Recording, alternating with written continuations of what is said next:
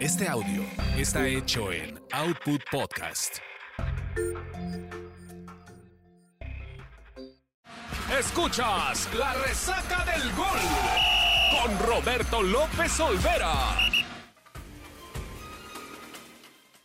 Hola amigos, soy Roberto López Olvera, bienvenidos a la Resaca del Gol, edición 130 del Clásico Regio Montano, partido de semifinales en San Nicolás de los Garza en el Estadio Universitario Tigres contra Monterrey. ¿Qué nos dejan los primeros 90 minutos?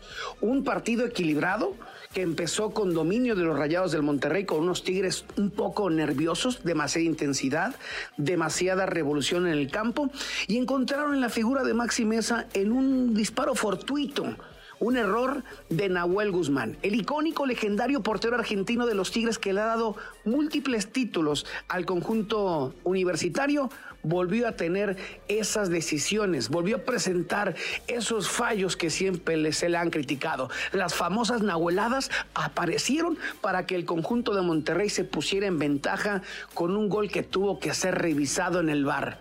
Revisado que terminó siendo gol un error costoso para un equipo de Tigres que después con el paso de los minutos fue encontrando solidez y estructura en su terreno de juego. Robert Dante Siboldi, el técnico de los felinos, ha encontrado y ha impuesto su sello.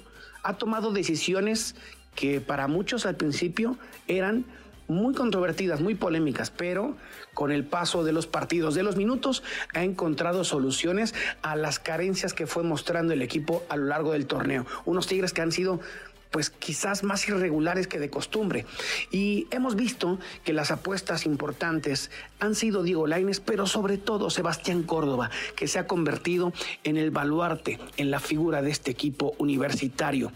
Sebastián Córdoba, el ex del América, el hombre que salió por la puerta de atrás del conjunto americanista y que llegó a San Nicolás de los Garza siendo figura que estaba completamente opacado por las demás figuras de los Tigres, levantó la mano y se ha convertido en los últimos partidos como ese hombre importante del equipo. Es el que participa en la gestación, en la creación de jugadas y que su talento se ha visto respaldado por la confianza del propio Robert Dante Siboldi.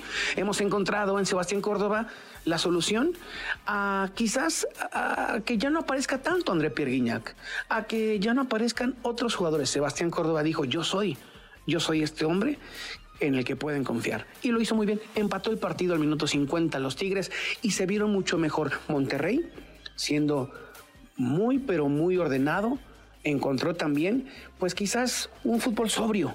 Se echó para atrás Víctor Manuel Cetich. Sabemos que el Rey Midas es un hombre, una estratega que con el paso de los partidos de los tiempos ha encontrado también una mejor lectura en el juego. Se la sabe de todas, todas el técnico de los Rayados de Monterrey.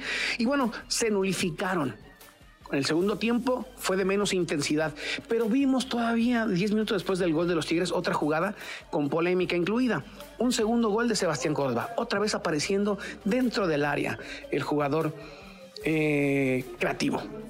Y encontró el gol, pero al final la revisión del VAR pues no le dio esa oportunidad de gritar el segundo gol y estallar, hacer erupción de nuevo cuenta el volcán. Uno por uno en la ida de las semifinales del fútbol mexicano.